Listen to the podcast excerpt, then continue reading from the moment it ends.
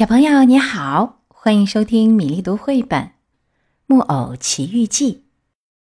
可怜的皮诺乔睡眼惺忪，还没看到他的两只脚已经完全烧没了，因此他一听到父亲的声音，马上跳下凳子要跑去开门。可他身上摇了那么两三摇，一下子就直挺挺的倒在地板上了。他倒在地板上，这啪嗒一声。听着就像是一口袋木勺子从五层楼上落下来似的。给我开开门！这时杰佩托在外面街上叫：“我的爸爸，我开不了门。”木偶回答说，又是哇哇哭，又是在地上打滚儿。为什么开不了？因为我的两只脚给吃掉了。给什么吃掉了？给猫。皮诺乔说。因为这时候他正好看见一只猫用前脚在玩一些爆花。我说：“给我开开门！”杰佩托又说一遍：“要不我进屋子给你只猫。”可我站不起来，你相信我吧。哦，我真可怜，我真可怜，我一辈子都得用膝盖头跪着走路了。杰佩托听见木偶又哭又叫，以为是他在捣鬼。想好好收拾他，于是打窗子爬进屋里。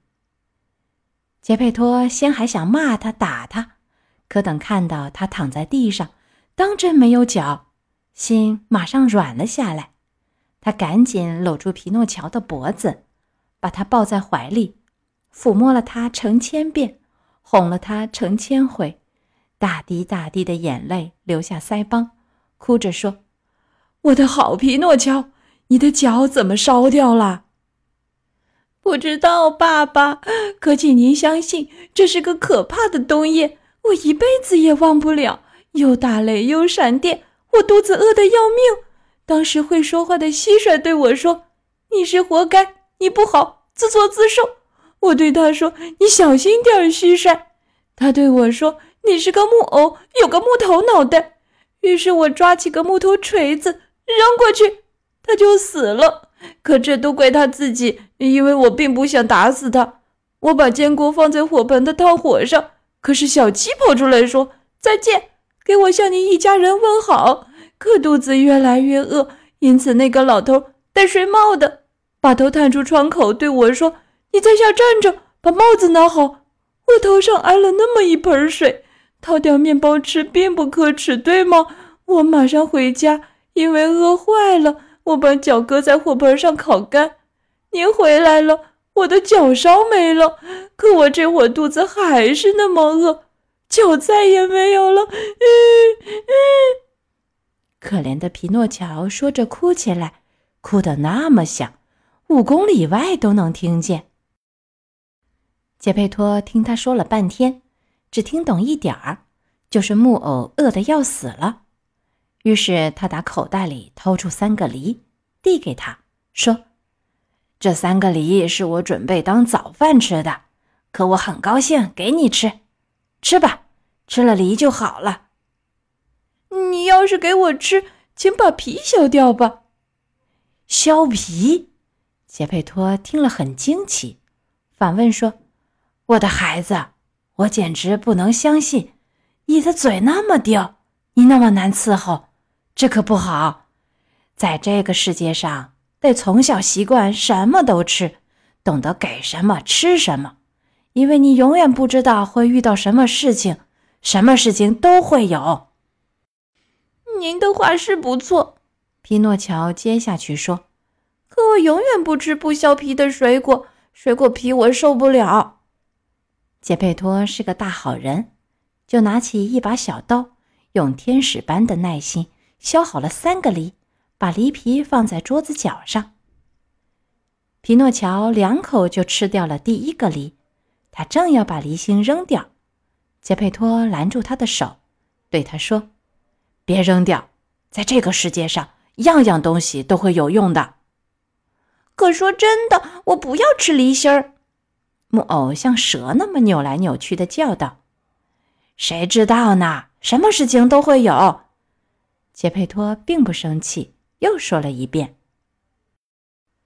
就这样，三个梨心儿没扔出窗口，跟梨皮一起都放在桌子角上。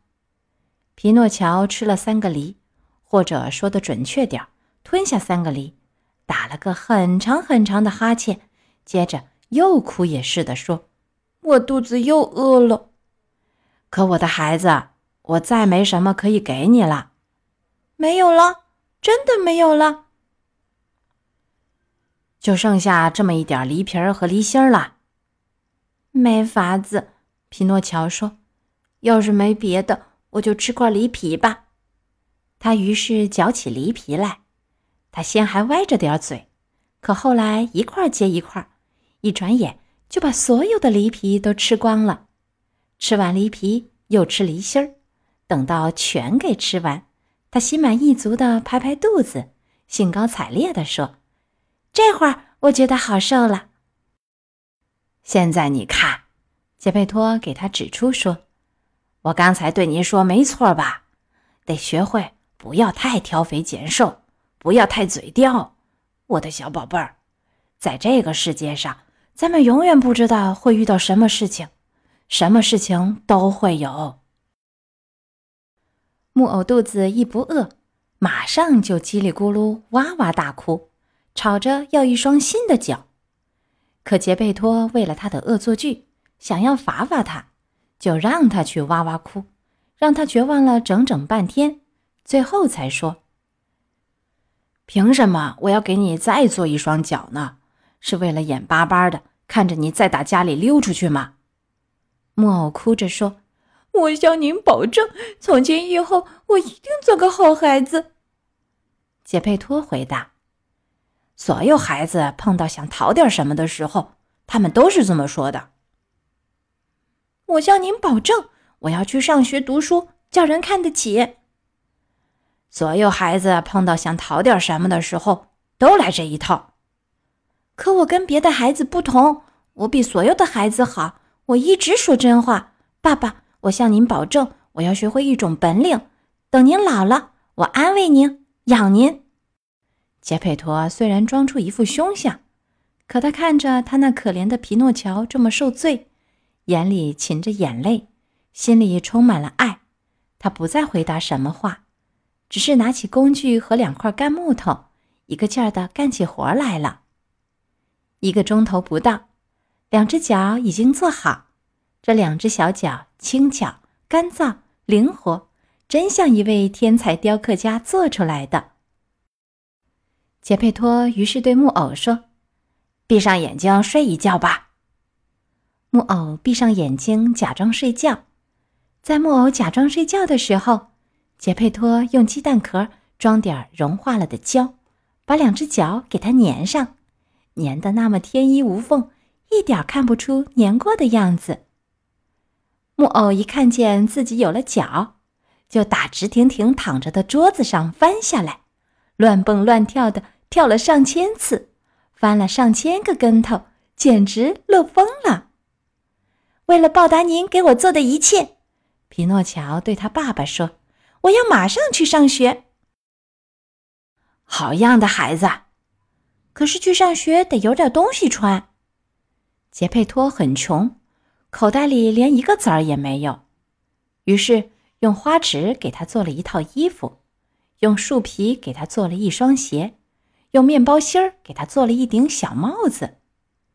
皮诺乔马上跑到一脸盆水那里去照，对自己的模样满意极了，生气活现地说：“我真像一位体面的先生。”不错，杰佩托回答说：“可是你要记住，使人成为体面先生的不是好衣服，而是干净整洁的衣服。不过。”木偶又说了：“我上学还少一样东西，一样最要紧的东西。什么东西啊？我还少一本识字课本。你说的对，可怎么弄到它呢？那还不方便，到书店里买就是了。钱呢？我没钱，我也没钱。”好老头说，心里很难过。皮诺乔尽管是个快活透顶的孩子。可也难过起来了，因为一件真正伤心的事，那是人人都会懂得的，连孩子也不例外。没法子，只好这么办了。杰佩托叫了一声，忽然站起来，穿上打满补丁的粗布旧上衣，跑出门去了。一会儿功夫，他就回来。回来的时候，他手里拿着他给孩子买的识字课本，可短上衣没有了。这个可怜人只穿着衬衣，可外面是在下雪。外衣呢，爸爸？我给卖了。为什么卖了？因为我热。他回答的这句话是什么意思？匹诺乔一下子就明白了。他那颗良心不由得一阵冲动，就扑上去抱住杰佩托的脖子，在他的整个脸上到处亲吻。